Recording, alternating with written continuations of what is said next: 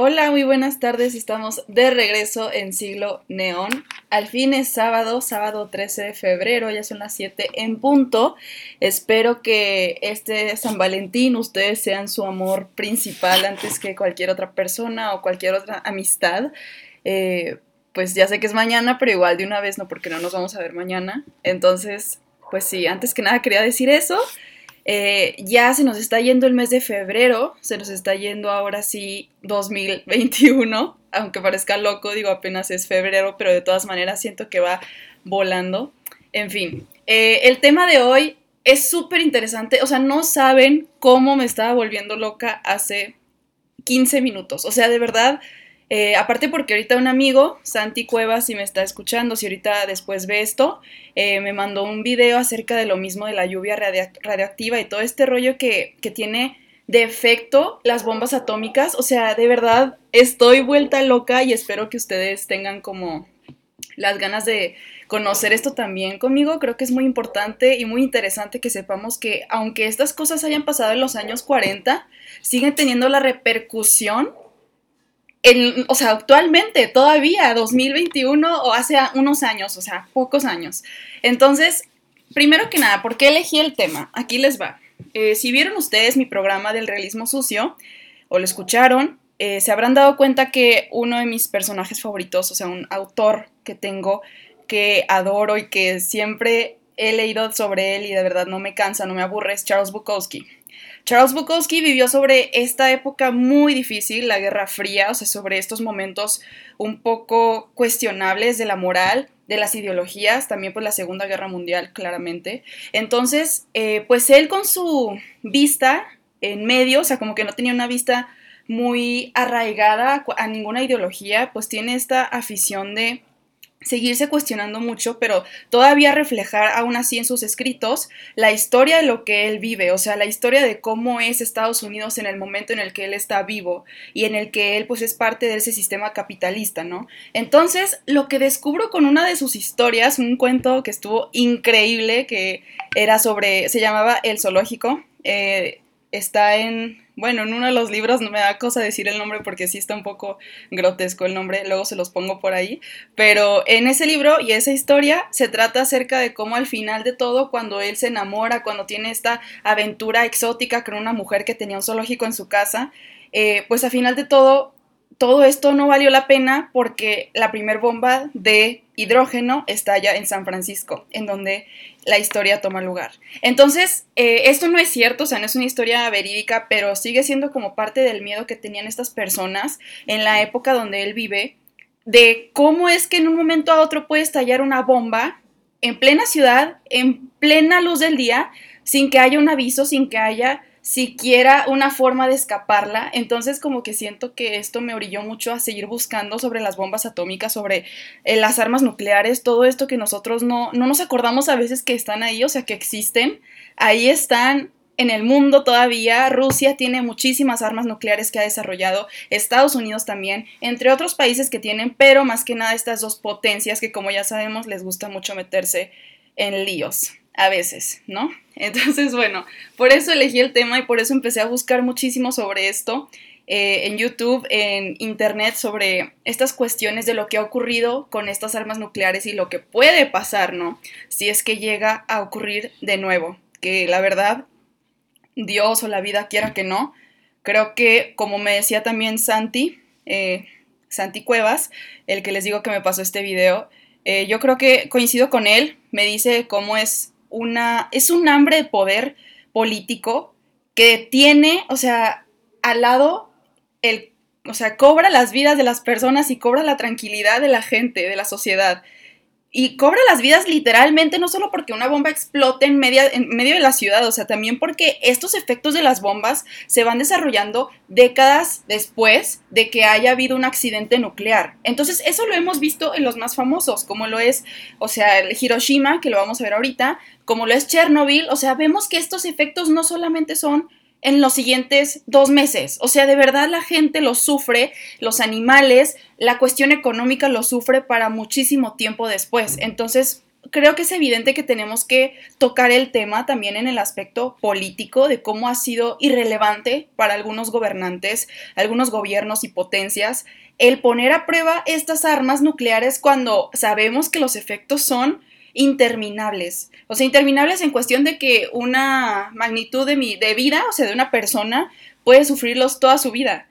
Entonces, Vamos de una vez ya con el tema porque es un chorro y la verdad es que sí me intimida un poco porque son cuestiones químicas, cuestiones un poco ya más complejas de lo que yo estoy acostumbrada a decir, eh, que la historia igual es compleja, ¿no? Pero de todas maneras siento que esto ya es más como una ciencia exacta y lo que las personas descubrieron fue impresionante. O sea, los científicos en esta época de los 40s y 30s estaban buscando una forma de mejorar y desarrollar la ciencia a un nivel que nunca hemos visto. Entonces, lo que pasa con esto es que la ciencia se les voltea a cierto punto. La política la toma, o sea, la toma así como de los cuernos, ¿no? Y la hace suya. O sea, la ciencia ya no le pertenece simplemente al descubrimiento o a la curiosidad, le pertenece al poder político y a la guerra. Entonces, es muy peligroso lo que pasa después de estos descubrimientos. Vamos con 1938 ya para comenzar. 1938 se descubre la fisión nuclear en Alemania. Eh, yo sé que ustedes saben quién es Albert Einstein, que también es de por allá, de por esas zonas europeas. En Europa hay, una, hay un auge muy grande en el área científico, o sea, de ciencia, perdón, y de la tecnología. Simplemente es una cosa que que se está viendo en las universidades, es algo que se está tratando con mayor intensidad y se ve muchísima gente que está sobresaliendo en este aspecto, ¿no? Entonces es muy importante ver también eso, que, que Alemania es el lugar en donde ahorita se está haciendo como, como el nido de esta ciencia y de esta tecnología. Y bueno, ¿qué es la fisión nuclear? Aquí les va aquí el problema gigante, ¿no? De que cómo esto a partir de que se descubre, igual hay problemas después de averiguar cómo funciona, o sea, averiguar cómo funciona debidamente, porque eh, eh, entran en juego muchísimas cosas como lo de los isótopos, o sea, cómo se utilizan, cómo se debe de hacer realmente una reacción en cadena o cómo es que toma más energía, o sea, todas estas cuestiones físicas y químicas que después de todas maneras son problemáticas, aunque ya se haya descubierto lo que es la fisión nuclear. Bueno, la fisión nuclear, por definición, aquí resumida, es eh, la reacción físico-química mediante la cual se parte el núcleo de un átomo. Este núcleo, pues ya sabemos que está conformado por protones y neutrones, o sea, el núcleo de, de un átomo es con esta carga positiva y neutral, o sea, protones y neutrones. Entonces la fuerza nuclear es lo que mantiene esto unido. O sea, no solamente se mantiene así abrazándose unos al otros porque, porque se quieren, ¿no? O sea, tenemos esta fuerza nuclear que es lo que los mantiene ahí juntos. Y esa es más fuerte que la fuerza electromagnética. Esa fuerza electromagnética, o sea, magnética la pongo como a comparación para que veamos cómo es que se mantiene todo esto en el núcleo junto. O sea, conocemos la fuerza electromagnética, perdón, es una palabra muy, muy extraña, ¿no? Aquí me estoy confundiendo con ella, pero no pasa nada. Y mantiene unido el núcleo, lo que es la fuerza, más bien nuclear. Después de la fisión del núcleo atómico, o sea, de este proceso que les llamo la fisión nuclear, eh, obtenemos diversos fragmentos con una masa casi igual a la mitad de la masa original más dos o tres neutrones. Es destacable la liberación de estos dos o tres neutrones porque son los que permitirán una nueva reacción en otro átomo. La suma de las masas de estos fragmentos es menor que la masa original. Esta falta de masas, o sea que es alrededor como de 0.1% de la masa original, se ha convertido en energía según la ecuación de Einstein, la que es E igual a mc al cuadrado. E siendo energía, m siendo la masa, c al cuadrado siendo la velocidad de la luz. La energía obtenida se presenta en forma de calor. Bien, entonces la fisión nuclear puede ocurrir de dos maneras.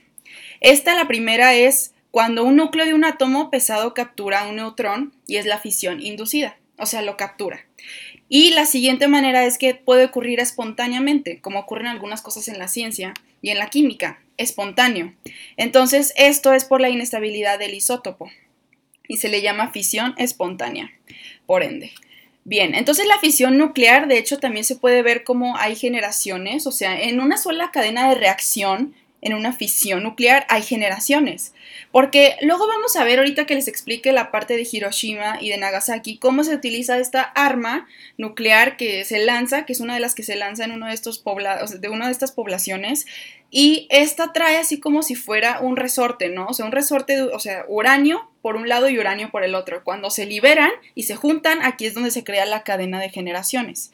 Pero bueno, vamos todavía que con la información de que los elementos que se usan usualmente para esta cuestión, como ya expliqué, es uranio y plutonio, porque son elementos muy pesados, con mucha carga positiva en el núcleo, o sea, por ende. Esto hace que cuando entra un neutrón a esta carga positiva, se desestabiliza completamente. Entonces, ese es el proceso y es lo que les digo lo de las generaciones en cadena. ¿Cómo es que un neutrón hace que se haga esta fisión y luego otra vez se crea otra y se crea otra. Es una cadena de generaciones de cómo se va estallando o bueno, haciendo esta energía tan grande.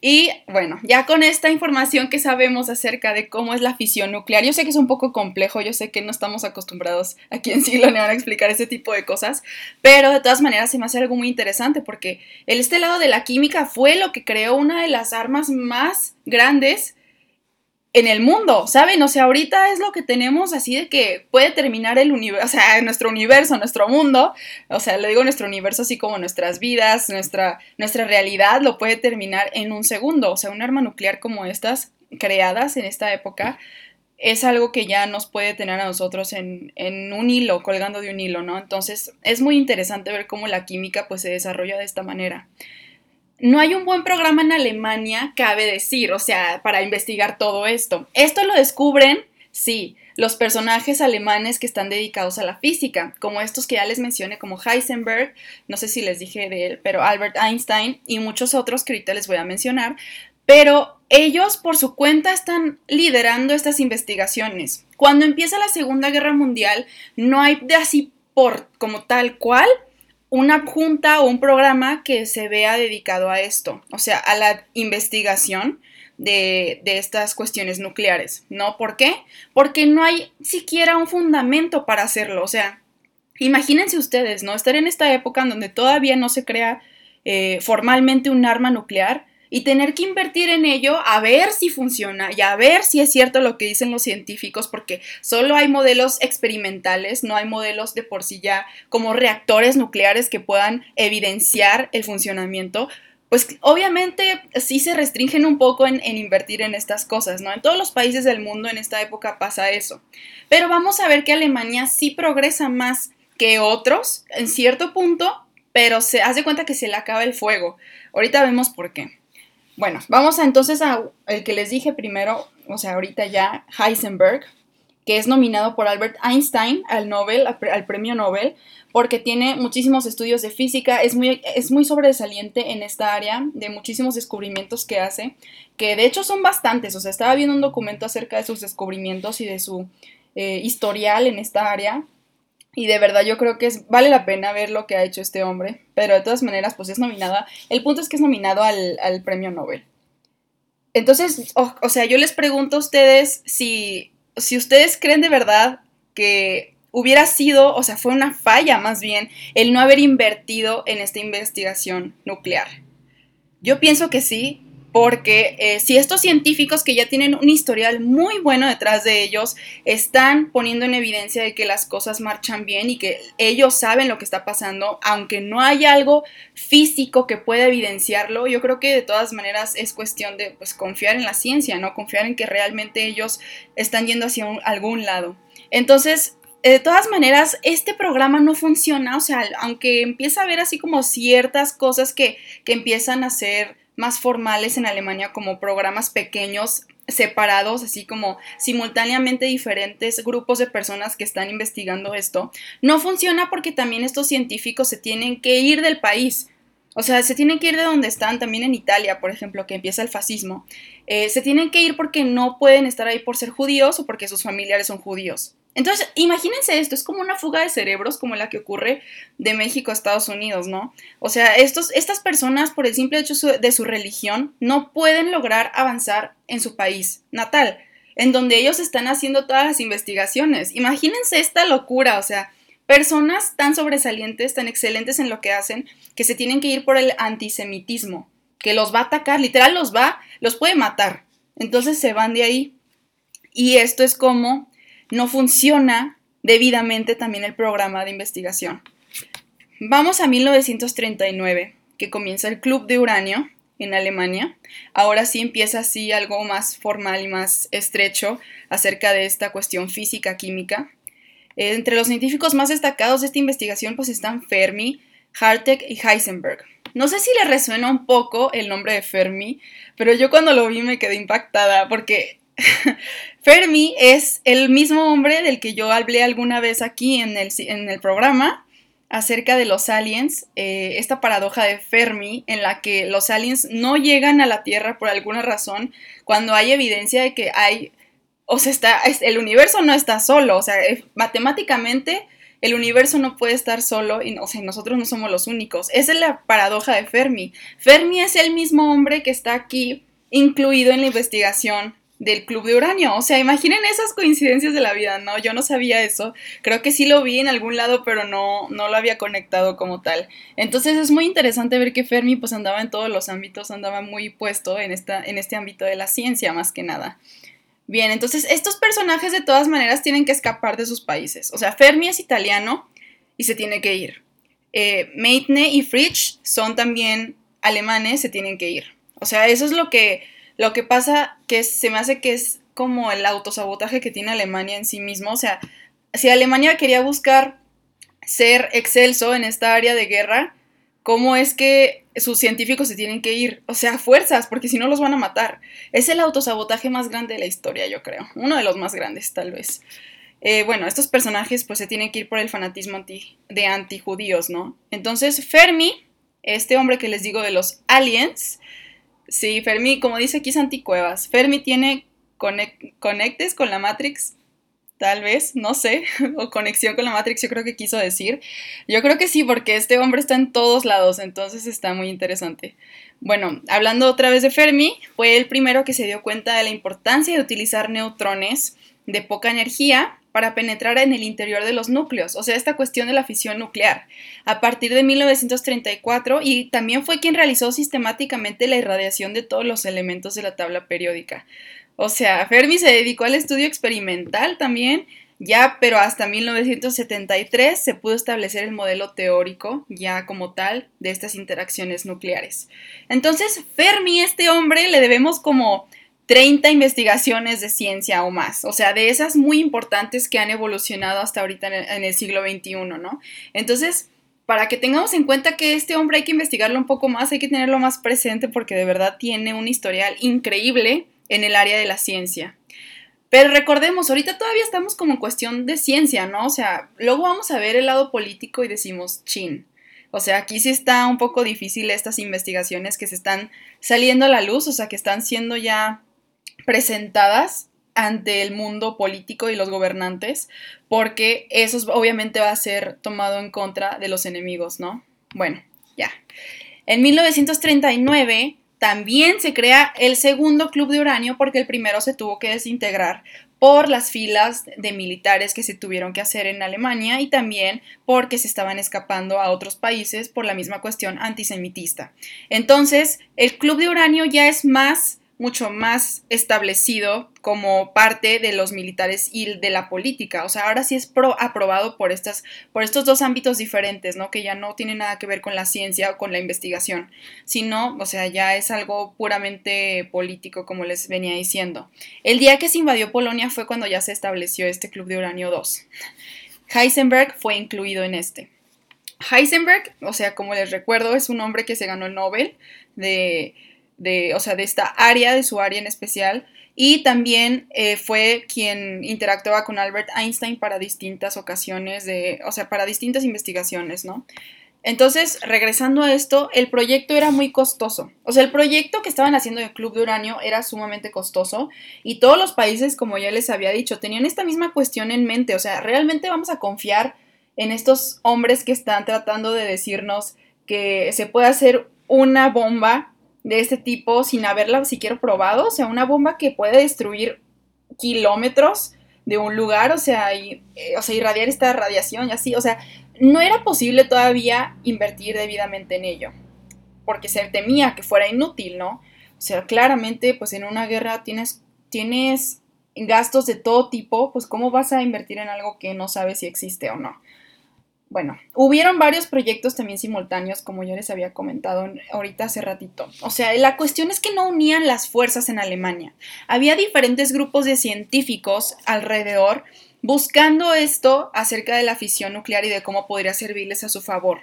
Pero no había una unión de fuerzas, o sea, no había algo que pudiera hacer que estos científicos abrieran la perspectiva y el horizonte hacia lo que los demás estaban descubriendo. Entonces, esto fue una falla también tremenda, porque Alemania, les digo, sí estaba avanzando en esta cuestión en diferentes lados simultáneamente, pero no llegó a hacer algo en concreto, por lo mismo de que no se pudo solidificar una sola investigación o un solo tipo de, eh, de descubrimiento. Simplemente eran así como eh, por todos lados tener información que no se conectaba.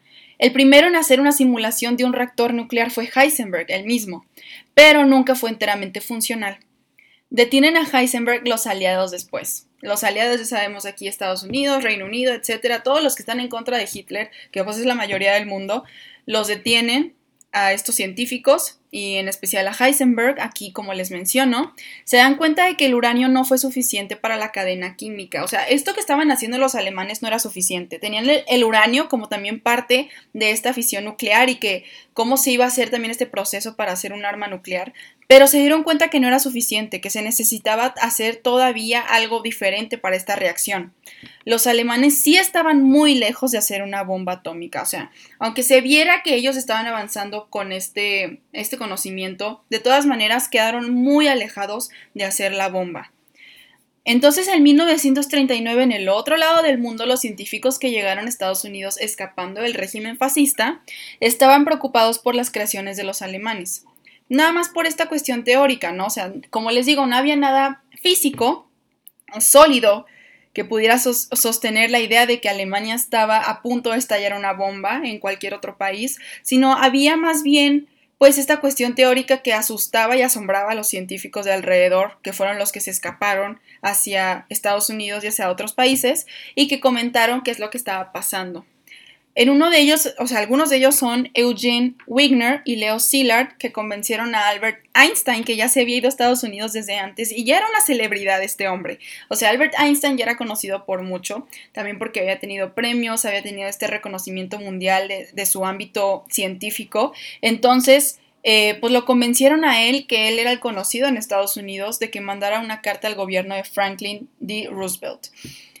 En respuesta a esta carta que le manda Albert Einstein, pidiéndole que por favor cree él, o sea, Estados Unidos, que cree la, el arma nuclear que están haciendo también en Alemania para que haya un contrapeso de, poder. Eh, en esta carta, pues, explica esto y explica además que eh, él no está abogando por la guerra, o sea, él es una persona pacifista, pero imagínense lo que significaría que solo un país, aparte el país fascista, o sea, el poder que se está concentrando ahí del nazismo, tenga esta bomba nuclear lista para poder estallarla en donde guste. Y aparte de una manera quién sabe si tiene unas 10 o unas 11 ya preparadas, ¿saben? O sea, para diferentes lugares del mundo y para que esto ya termine de una buena vez en un caos y pues en una desgracia verdaderamente. Entonces, esta preocupación que tienen los científicos se lo hacen saber a Estados Unidos por parte de la carta de Albert Einstein. Lo que pasa es que Albert Einstein, unos años después, se arrepiente de haber dicho esto. ¿Por qué? Porque Alemania no tenía nada. ¿Y qué hizo? O sea, ¿qué fue lo que hizo que esta carta fuera mandada hacia Estados Unidos? Que Estados Unidos reaccionara instantáneamente. O sea, claro que Estados Unidos observa una amenaza aunque sea un poco lejana, y ya está encima de las acciones que prosiguen para no ser atacados ellos. Entonces, eso lo vemos en todas partes de la historia, ¿no? Con, Estados Unidos. Claramente Estados Unidos reaccionó en dos segundos y así es como empezó también su propio plan. Empieza el Advisory Committee on Uranium, o sea, el comité de uranio, para poder investigar más a fondo qué es lo que están haciendo bien y mal los alemanes con esta arma nuclear que están, según esto, ya inventando. Entonces ya en 1944 formalmente se crea el Manhattan Project. Este es muy famoso, yo creo, o sea, bueno, más famoso que cualquier otra de estas cosas que acabo de decir, yo pienso, porque es, es por la presión de esto de Alemania que fue creado, o sea, y el Manhattan Project aparte fue un gasto tan grande del gobierno de Estados Unidos, o sea, ya era algo, o sea, vean la diferencia, ¿no? Alemania no estaba dispuesto a, a, meter dinero a esta investigación, pero Estados Unidos ya sintiendo la amenaza cerca, aunque no fuera real, pero pues que ellos sentían que sí era, luego, luego comenzaron a tomar acción y a hacer todo esto y meterle dinero, meterle dinero que nunca nadie le va a meter a una de estos proyectos. O sea, de verdad yo creo que Estados Unidos es el único que se atreve. Entonces el gasto fue de mil millones de dólares, o sea, literalmente mil millones de dólares para crear el Manhattan Project, que era conformado por científicos, por políticos y por diferentes profesiones y personajes que pudieran ayudar a contribuir, o sea, más bien a crear esto que estaban buscando en todo el mundo, que no se podía hacer. O sea, los científicos estaban vueltos locos porque no unían esta fuerza de conocimiento. Entonces es lo que se buscaba hacer, ¿no? Empiezan a rescatar la mayor cantidad de información posible cuando Alemania ya se está debilitando. También cuando Italia cae. Ahí es el primer momento en donde Estados Unidos ve la oportunidad para recabar información acerca de las armas nucleares.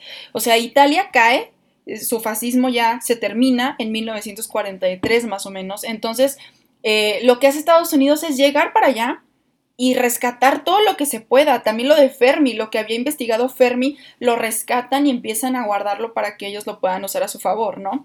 Destruyen las plantas de agua pesada que es necesaria para fabricar las armas nucleares también en Alemania y en diferentes partes que también son, son eh, pues del todo del fascismo, ¿no? O sea, entonces estas, agua, estas plantas de agua pesada era muy importante para crear este tipo de armas nucleares. Ok, entonces aquí observemos ya un poco lo que está ocurriendo. 1944-1945. La Segunda Guerra Mundial ya está tomando el final. Ya, el contexto de esto es que ya está cayendo el nazismo, los aliados están ganando, eh, realmente no hay de para dónde voltear. O sea, ya es una casi un gane seguro, ¿no? Para estos países que están en contra de Hitler y de su régimen. Y aquí es donde empieza esta cuestión también que yo se las había explicado en otro programa, de cómo van rescatando a los científicos alemanes. O sea, después de esto los tienen así en cautiverio, obviamente se los llevan y los tienen en cautiverio, pero también los usan para su propio beneficio, para el propósito de seguir creando tecnología innovadora que aparte les va a servir para la Guerra Fría en un futuro. Entonces, eh, aquí es donde se conectan todos estos programas de los que hemos hablado de esto, ¿no? De las armas y de todo este movimiento nuclear y movimiento tecnológico que ocurre en esta época del siglo XX. Entonces, eh, pues aquí ya está Estados Unidos con el mejor, más bien, o sea, diríamos con la mejor posición en cuanto a tecnología y armas, pienso yo, aunque ellos pensaban todavía que Alemania estaba preparando algo, pero no era cierto, Estados Unidos ya estaba como tres pasos por delante. Entonces, eso es muy peligroso. Eso es sumamente peligroso porque en cualquier momento, si ellos sienten una amenaza, pueden desatar esa arma nuclear que ya están preparando, ¿no? Entonces, bueno, vamos a eh, lo que es Hiroshima. Hiroshima ocurre en 1945. Como les digo, ya se está terminando la Segunda Guerra Mundial, pero el imperio japonés aún no se ha rendido. Entonces, ¿esto qué ocasiona?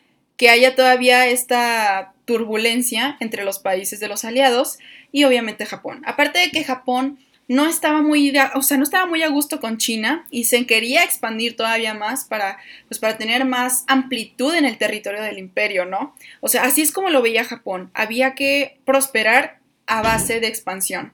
Entonces, eh, Hiroshima ocurre gracias a la Guerra del Pacífico. La Guerra del Pacífico que ya había empezado desde hace unos años con estos países de Asia, pero también es Estados Unidos quien se involucra. El imperio japonés, pues ya les dije, no tenía una buena relación ni con los aliados ni con China. Sentía que tenía que expandirse para prosperar.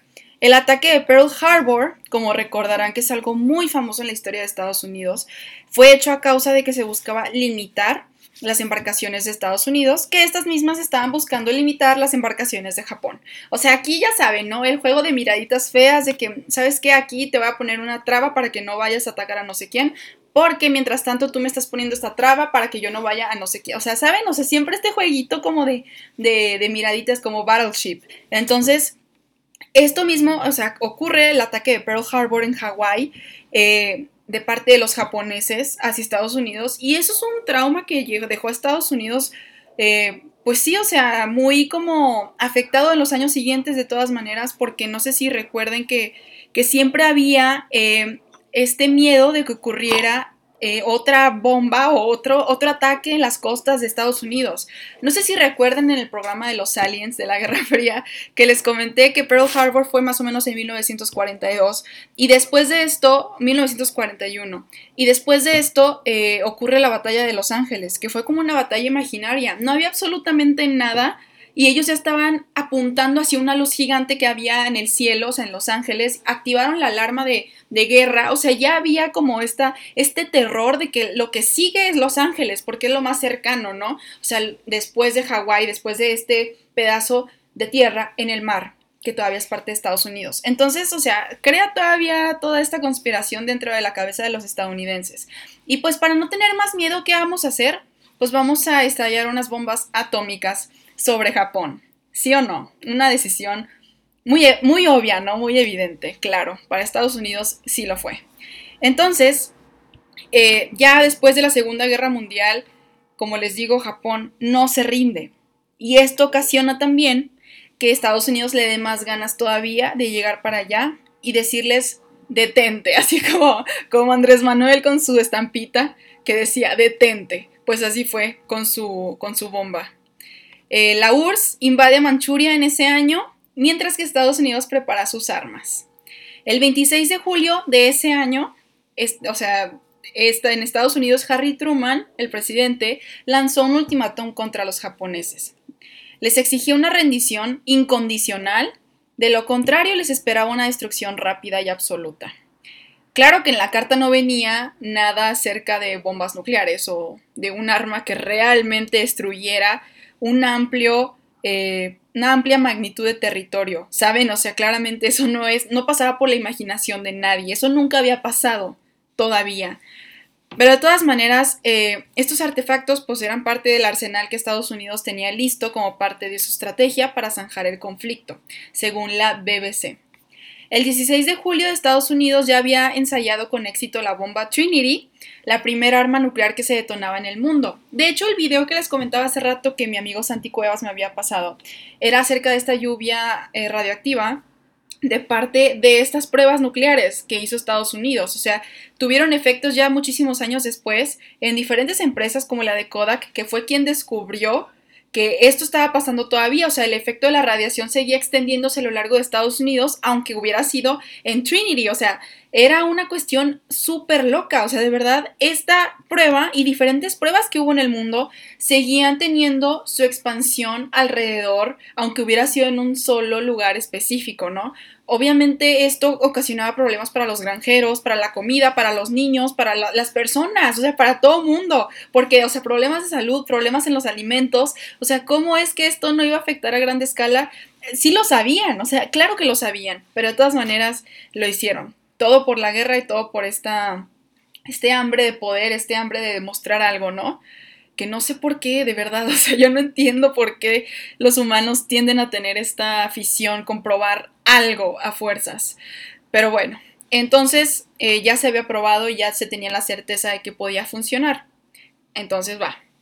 En Enola Gay, un, un bombardero, perdón, bombardero B-29 eh, piloteado por el coronel Pau Tibets. Aquí va un detalle nada más rápido.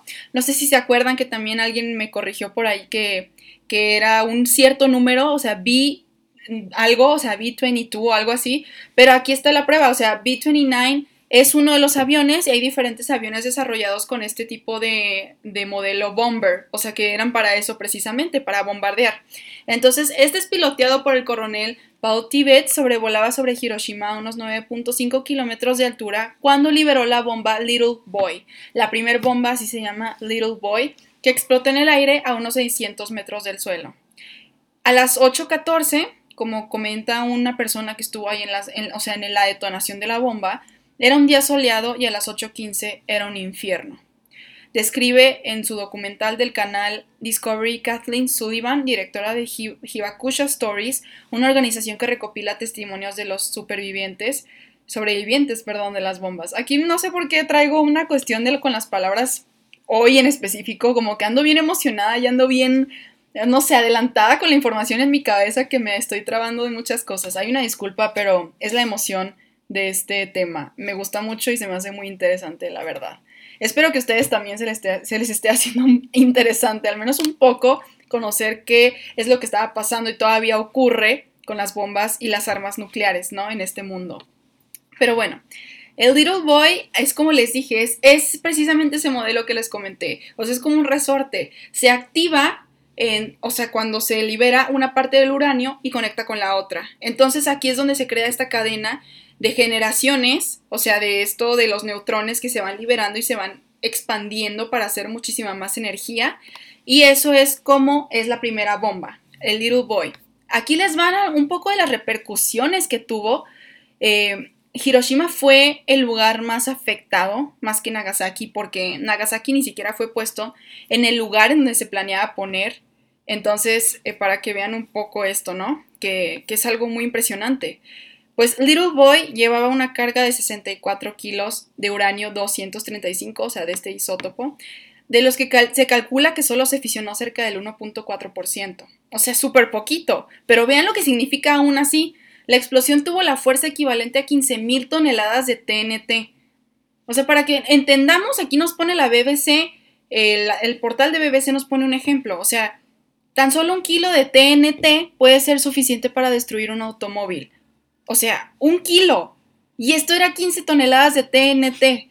O sea, imagínense esa fuerza, esa potencia, que no, no tiene ninguna comparación con otra cosa que hemos visto, yo creo, en la Tierra. O sea, no, de verdad no me lo imaginaría porque si un solo kilo puede destruir un carro, ¿cuántos son 15 toneladas? Simplemente traten de imaginar eso, ¿no? La explosión generó una ola de calor de más de 4.000 grados centígrados en un radio de aproximadamente 4.5 kilómetros. O sea, una cosa inhumana, o sea, se ve así como hasta un... no sé, de verdad pues sí, es un elemento que se utiliza para, para pues esta fisión nuclear, que pues no es algo que nosotros inventamos, o sea, es algo que ya existe, pero la manera en la que lo utilizamos, ¿saben? O sea, ¿a quién se le ocurre de verdad utilizar un elemento que se sabe que va a hacer este tipo de reacción para utilizarlo en contra de la gente? O sea, es una locura. A mí se me hace que por eso los científicos tenían esta, esta cuestión moral, yo pienso, así como Albert Einstein y como muchos otros tenían esta cuestión moral acerca de si realmente confesar lo que estaban descubriendo y utilizarlo para ayudar a, a los gobiernos. O sea, es que la gente cuando piensa en política y en poder hace este tipo de cosas, o sea, se le olvida que esto, o sea, estos descubrimientos eran para la ciencia, para la investigación, para el desarrollo, pero de esta área, no eran para matar a las personas. Y la gente en la política para eso lo utiliza. O sea, la gente que está en el poder solamente piensa en este tipo de cosas a lo largo de la historia. Y es sumamente repulsivo, o sea, porque esto no solamente pasa en 1945, pasa después a lo largo de los años de cómo Rusia y Estados Unidos se van amenazando con bombas nucleares o sea, bombas nucleares, lo que hace la bomba nuclear es esto. Se amenazan con ello. O sea, para todavía tener el reconocimiento de ser el más poderoso, ¿no? Nada más para que vean los efectos del poder y para que nos dé un poco de miedo lo que pasa con esta humanidad, que le falta mucha humanidad.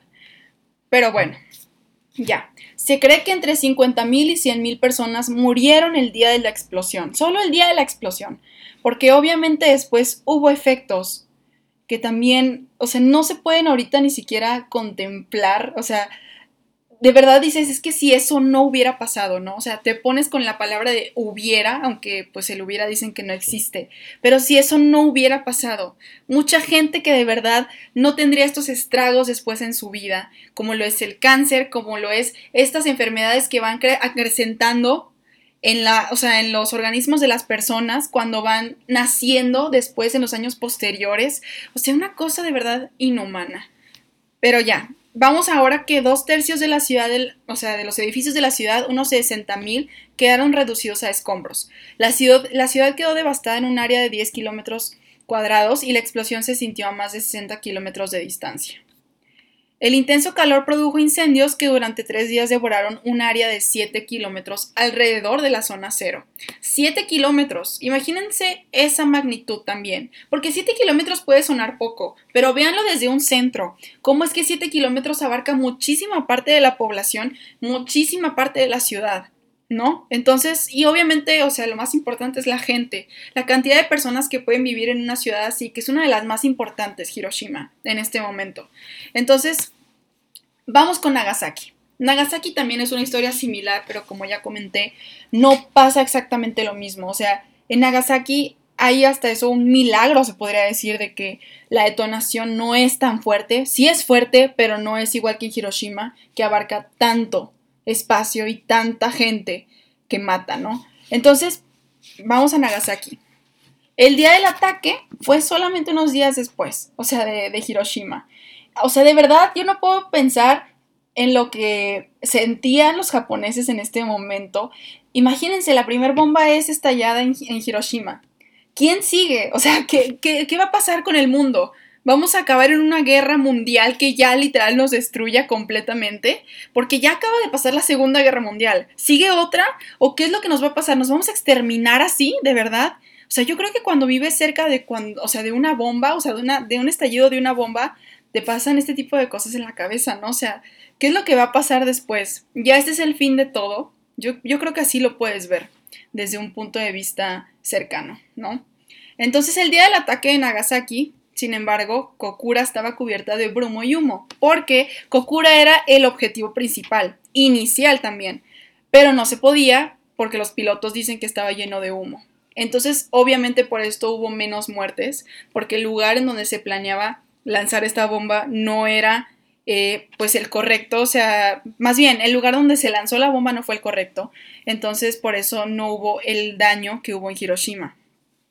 La tripulación tenía órdenes de elegir visualmente el objetivo que maximizara el alcance explosivo de la bomba. O sea, imagínense tú ser el piloto y que te manden esa indicación. O sea, en donde se, donde se vea más gente, donde se vea más, más población, más animales, más niños, más edificios, ahí lanzas la bomba. O sea, imagínense eso, ¿no? ¿Qué tipo de, mentes tenemos que tener para que, para que los gobiernos elijan esa opción y para que los pilotos lo hagan y para que sientan que sea un nacionalismo verdadero cuando es completamente falso? Eso ya lo he hablado varias veces, de ese nacionalismo falso que, que ocurre en este tipo de situaciones, ¿no? Entonces se desviaron a Nagasaki, al ver que no podían hacerlo en el objetivo principal e inicial. El, el bombardero Boxcar, un B 29, o sea, B-29, piloteado por el mayor Charles Sweeney, dejó caer la bomba Fat Man que explotó a 500 metros sobre el suelo, otra vez de la misma, eh, la misma altura. Y ahora este se llama Fat Man y tiene un mecanismo de implosión diferente, o sea, es, es diferente a lo que es el, el, el, el ay, perdón, el de Little Boy, que, ya es como esta cuestión del uranio, pero aquí se usó de una manera diferente, con plutonio de hecho. Entonces, esto no se los puedo explicar porque la verdad no lo vi muy a fondo esto de Fatman, pero eh, lo que se me hacía muy interesante era la cuestión del uranio, ¿no? De cómo se fueron haciendo hasta clubs y programas de investigación para eso, para ver qué tanto alcance tenía el uranio. Y de hecho el plutonio que se usó aquí no era puro, o sea, en esta bomba de Fatman no era puro. Y esto pudo causar que una reacción fuera, o sea, que la reacción que tuvo fuera menos dañina y menos grande. Entonces se perdió una gran parte del potencial de esta bomba. Se usó un mecanismo de implosión para activar la bomba antes de que ocurriera una fisión espontánea. Cabe decir. Fatman tenía una carga de 6 kilos de plutonio, pero se calcula que solo logró fisionarse un kilo. Fue suficiente para liberar una energía equivalente a 21.000 toneladas de TNT. Aún así se calcula que murieron entre 28.000 y 49.000 personas el día de la explosión. Y recuerden, o sea, no solamente fue esto, fue también los días siguientes y las décadas siguientes, porque verán aquí ahorita que les voy a explicar un poco de los acontecimientos que, que, surgieron después y las personas que se dedicaban al área de medicina se dan cuenta de que es una situación insostenible, o sea, no se puede salvar a las personas que vivieron este tipo de acontecimientos, porque es tan grande el efecto en sus cuerpos y en sus organismos ya están arraigados estos efectos que ya no se puede salvar. Pero bueno, por eso mismo se hace esta cuestión de los testimonios, ¿no? De cómo, de, o sea, evidenciar cómo es la situación en Japón, de cómo esto tuvo poca importancia después. O sea, les daban cierto dinero para para, o sea, cada, a cada persona que había sufrido de este tipo de situación, digo las que no estaban muertas, pero de todas maneras no era lo suficiente, porque estas personas ya eran insalvables en muchos casos, o sea, ya tenían unas cuestiones que los iba a llevar a la muerte en unos 10 años. Entonces vemos aquí que algunas personas desarrollaron cataratas y tumores malignos. En los cinco años posteriores a los ataques entre los habitantes de Hiroshima y Nagasaki aumentaron drásticamente los casos de leucemia también. Diez años después de los bombardeos, muchos sobrevivientes desarrollaron cáncer de tiroides, de seno y de pulmón a una tasa superior a la normal. Como les decía, van haciendo los niños en generaciones posteriores y se ve que todavía hay muchísima más tasa de, de, ciertas enfermedades, ¿no? De ocurrencia de ciertas enfermedades como estas que les acabo de decir. Muy dañinas, o sea, no son enfermedades así de que, o sea, hay que, o sea, una, una gripita, ¿no? O sea, no, son enfermedades que se te quedan para siempre, que te dañan para toda tu vida y que te van a afectar en diferentes ámbitos, o sea, hasta lo comentaban aquí, no podían conseguir trabajo, eran excluidos de la sociedad, marginados, o sea, y luego no tenían los recursos para realmente ayudarse a sí mismos a sobrevivir, porque era una situación muy compleja la que tenían ya estas personas que fueron afectadas. Aquí dicen unos doctores que fueron los que tuvieron estos testimonios después de cómo vieron la situación, y dice uno de ellos que es Shuntaro Hida de Hiroshima, Dice, traté a unos 6.000 pacientes, quizá 10.000. Después de eso no quise continuar mi carrera como doctor. Todas las personas que vi murieron, una tras otra. No hubo nadie a quien pudiera salvar. Y otro doctor, Yasuaki Yamashita de Nagasaki, dice, todavía siento miedo de que se me puedan manifestar las consecuencias de la, de la radioactividad y morir en cualquier momento. Imagínense ustedes vivir con esto, o sea, y lo hemos visto también en diferentes accidentes que han ocurrido en la historia, no solamente en Nagasaki, Nagasaki Hiroshima, eh, también lo hemos visto en uno muy famoso que es el de Chernobyl, ¿no? En Ucrania, que, que fue una cosa de 1986 que ocurrió también por un accidente nuclear que afectó de una manera exponencial a la población, o sea, ya es un lugar abandonado. Causó directamente la muerte de 31 personas, esto de Chernobyl, forzó al gobierno de la Unión Soviética la evacuación de unas 135 mil personas y provocó una alarma internacional al detectarse esta radiación, ¿no? O sea, una cosa que dices, bueno, un accidente nuclear, está bien. Pero las, o sea, ya, esas cosas pasan, tal vez, ¿no? En un mundo de nosotros en los que tenemos la mentalidad de seguir desarrollando tecnologías para, para ser los mejores y para tener mejor poder político. Pero, ¿qué pasa con estas bombas? O sea, estas bombas, ¿dónde se justifican? ¿Saben? O sea, ¿en qué momento? Y de hecho, hay un, hay un espacio en el tiempo en donde Obama, eh, que fue presidente de Estados Unidos, en su mandato, va a Japón y visita estos lugares donde están pues las lápidas de las víctimas o esta conmemoración de las víctimas de los dos lugares de Hiroshima y Nagasaki y realmente, o sea, muestra como ese arrepentimiento diplomático, ¿no? O sea, de que eso nunca debió de pasar. Y yo también estoy de acuerdo. O sea, yo sé que Japón tenía también sus masacres hacia otros lugares, hacia China, hacia los lugares de su alrededor con los que estaba en guerra, pero de todas maneras, estos, o sea, a mí me molesta más porque siento que Estados Unidos es imparable y Rusia también. Rusia ya estaba a punto, si no es que, o sea, no le ganaba a Estados Unidos. ¿Saben? O sea, estos dos países que ahorita actualmente son los que tienen mayor cantidad de armas nucleares son los personajes mismos que ocasionaron todas estas cuestiones históricas que aún afectan a la población. Porque hace poco, en 2011, también ocurrió en Japón una de estas tragedias de radiación, o sea, otra así como Chernobyl. Entonces, o sea, es la población afectada que todavía está siendo más afectada porque no se dan los subsidios suficientes para que esta gente pueda sobrevivir después de que la población, o sea, su casa fue completamente, o sea, abandonada, o sea, el lugar donde ellos estaban trabajando, donde vivían, fue abandonado porque no pueden vivir ahí ya, o sea, ya no pueden ser las mismas personas que eran antes. Aparte de que esta radiación les está afectando su organismo también y no saben cómo hasta 10 años después. Entonces, pienso yo que es evidente con esta tragedia después de 2011 que las cosas no han ido mejorando. O sea, para la población allá, para las poblaciones que han sido afectadas, afectadas por la radioactividad, no han mejorado. O sea, eh, aquí dice, por ejemplo, en el país, en el, en el artículo del país, en marzo de 2011, las explosiones de hidrógeno en los reactores liberaron 168 veces más cesio radiactivo que una bomba atómica de Hiroshima, haciendo inhabitables 1.100 kilómetros cuadrados. Como resultado, 120.000 personas perdieron sus hogares.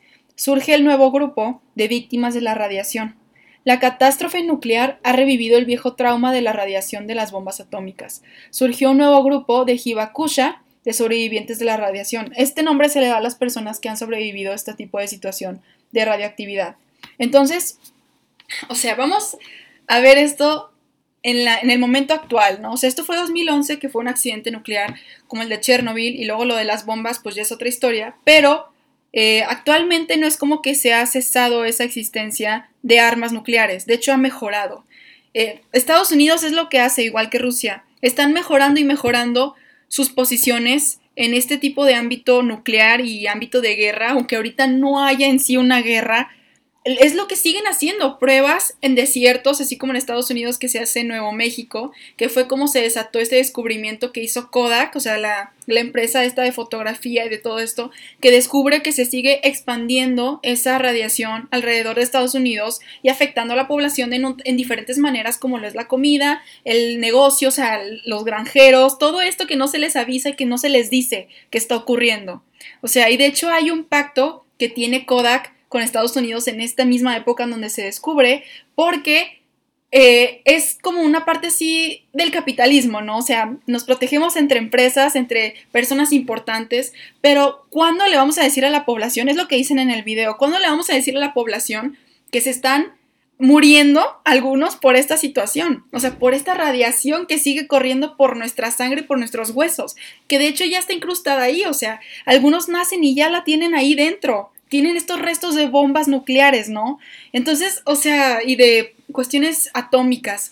Entonces es impresionante ver que hoy en día sigue siendo algo muy tenebroso.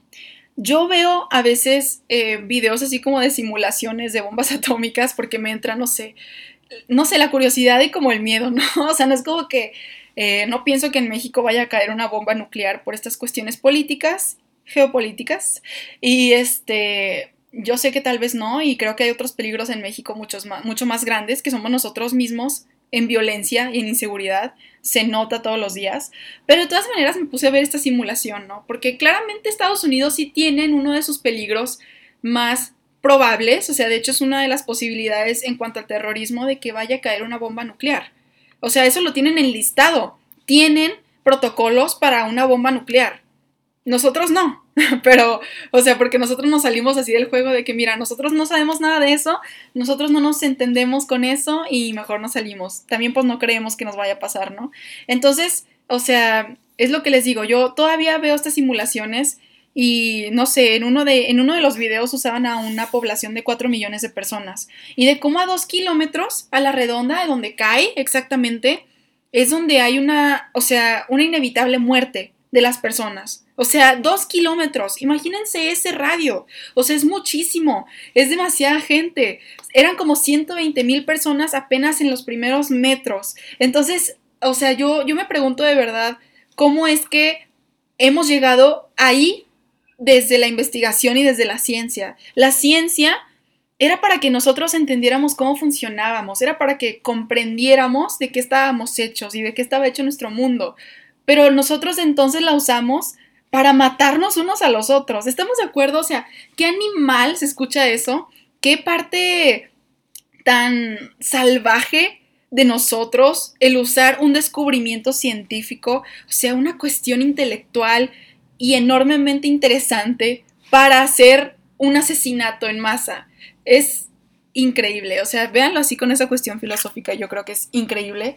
Entonces también me puse mucho a pensar, ¿no? Como de, eh, hay muchos lugares que tienen esos protocolos de bombas nucleares porque claramente sí es un peligro eh, probable, o sea, sí es algo que puede pasar en diferentes lugares del mundo, pero yo también pienso, pensé ahorita en México, ¿no? De cómo nosotros tenemos eh, esos protocolos, pero para para balaceras, para, o sea, en las escuelas, por ejemplo, o en los negocios que tienen protocolos para, para sismos, para balaceras.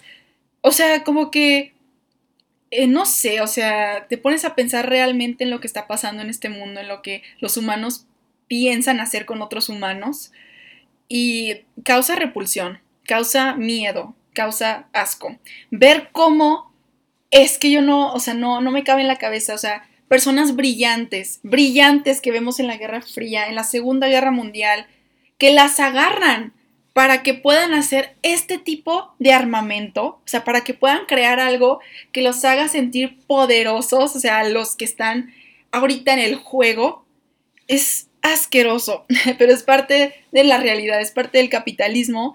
Eh, somos nosotros, así como tal, somos los humanos los que, los que hemos, nos hemos sometido a este tipo de, de idea y este tipo de acciones, o sea, Vean cómo hemos evolucionado. Si creemos que somos superiores a cualquier animal, la verdad es que eh, tal vez sí para descubrir cosas, pero la manera en la que las utilizamos yo no creo que ningún animal las pueda utilizar de esta manera. O sea, en serio. Pero bueno, eh, ya casi se me acaba el tiempo. Yo quiero hacer una segunda parte con, esta persona que les digo que me mandó toda esta información con Santi Cuevas, que creo que está aquí en el en vivo ahorita, eh, para que podamos hablar un poco más de diferentes cuestiones. Yo creo que este tema es súper amplio, pero ahorita, eh, no sé, como que me fui mucho a ciertas cosas químicas, físicas, para entender un poco cómo fue el descubrimiento y el proceso de estos científicos para llegar a lo que es ahorita, pues, la fisión nuclear, que es sumamente interesante. Pero también me gustaría ver más sobre los efectos políticos. Este video que me manda acerca de, Kodak y este descubrimiento que ocurre, en Estados Unidos. O sea, imagínense lo que no se está descubriendo ahorita en las diferentes partes, o sea, las diferentes secciones del mundo en las que todavía se hacen este tipo de pruebas, en las que se hacen cosas secretas, como el proyecto Manhattan, este que era dedicado para investigar y para hacer bombas atómicas, era súper secreto. Entonces, imagínense lo que ahorita puede estar ocurriendo que nosotros no tenemos ni idea. Es lo mismo que el video de la Guerra Fría, o sea, perdón, el programa de la Guerra Fría, que yo les comentaba que era así como o sea, imagínense que ahorita están haciendo un avión tan avanzado tecnológicamente que nosotros no tenemos ni una sola idea de cómo funciona y de cómo lo están desarrollando. Si ya tenemos en Internet, o sea, el poder de buscar cualquier cosa, de subir cualquier cosa, de hacer lo que se nos dé la gana, imagínense estas empresas que están con el hambre del poder, estos lugares del mundo que están todavía insaciables de querer ser los mejores, de querer ganar dinero a lo tonto, de ser los mejores simplemente en todos los ámbitos. Entonces, pues sí, es algo, algo muy, eh, algo que me acompleja mucho, ¿no? Siento yo que pienso que a muchas personas les puede llegar también ahorita esta crisis como de, de lo que hemos hecho nosotros con, con, la ciencia y con los diferentes ámbitos de nuestras vidas, o sea, que la hemos, los hemos convertido en nuestras armas. Porque la guerra, al parecer, es algo inevitable para nosotros, el estado de guerra. Y eso es incomprensible. Al ser nosotros unos seres tan intelectuales a comparación de otras especies, ¿cómo es que la guerra para nosotros significa el poder? O sea, yo sé que es inevitable, o sea, porque lo hemos hecho toda la vida y está, es parte de nosotros, o sea, combatir al parecer para tener nuestros derechos, para tener nuestra, nuestro poder y para tener una estructura, ¿no? Y una jerarquía, no sé, pero me, me pregunto mucho acerca de ello y de cómo esto ha evolucionado de la manera en la que ha evolucionado. Eh, pues sí, les digo, este tema surgió a partir de este miedo que yo le vi al Charles Bukowski, a, este autor, que estoy leyendo uno, una recopilación de sus libros, de tres libros que tiene, y en este último libro pues em, habla mucho de, de sus propios, o sea, problemas internos, de sus cosas de amor, de sus cosas de, o sea, de su vida diaria, pero al mismo tiempo eh, tiene este miedo todavía incrustado, ¿no? Acerca de las bombas, o sea, de cómo dice al final de esta historia que les comento, que la primera bomba de hidrógeno fue desatada en San Francisco. Pero por el miedo que ya se tenía en Estados Unidos de que si ya fue en un lado este, este ataque de Pearl Harbor, imagínense que la siguiente bomba atómica, o sea, como ya fue en Hiroshima y en Nagasaki, ahora sea en San Francisco. O sea, qué horrible vivir en esas épocas y tener el miedo presente siempre. Todavía lo tenemos, pero en otras situaciones, ¿no? Una bomba atómica yo creo que es el peligro más eh, instantáneo. O sea, cualquiera puede decidir tomarla, o sea, de los gobiernos tomarla y lanzarla, pero eso sería un fin inevitable para toda nuestra humanidad. Eso es muy claro. O sea, si se decide hacer algo así con una bomba termonuclear, que son de las más grandes y las más poderosas, es un fin inevitable para nosotros. Y eso sería una tontería. Imagínense, el ser humano se muere por su propia avaricia. Que yo creo que es lo que sí nos va a acabar matando a esta especie de todas maneras, pero ya veremos, ya veremos a ver qué se cuenta de esta historia, a ver qué se cuenta de, de nuestra, nuestro, nuestro fin y nuestra existencia en sí, a ver qué recordamos de ello. Ojalá no sea esto. Pero bueno, muchas gracias por escucharme. Eh, fue muchísimo de mi hablar, o sea, ya hasta me cansé porque fue muchísima información, pero eh, muy interesante y les espero hacer una segunda parte, les digo aquí, con mi amigo que, me hizo el favor de contribuirme con alguna información que se me hizo muy interesante. Eh, ya veremos entonces cuándo quedamos para eso. Muchísimas gracias por escucharme, por estar en el en vivo. Ya nos entonces veremos el siguiente sábado. Mil gracias.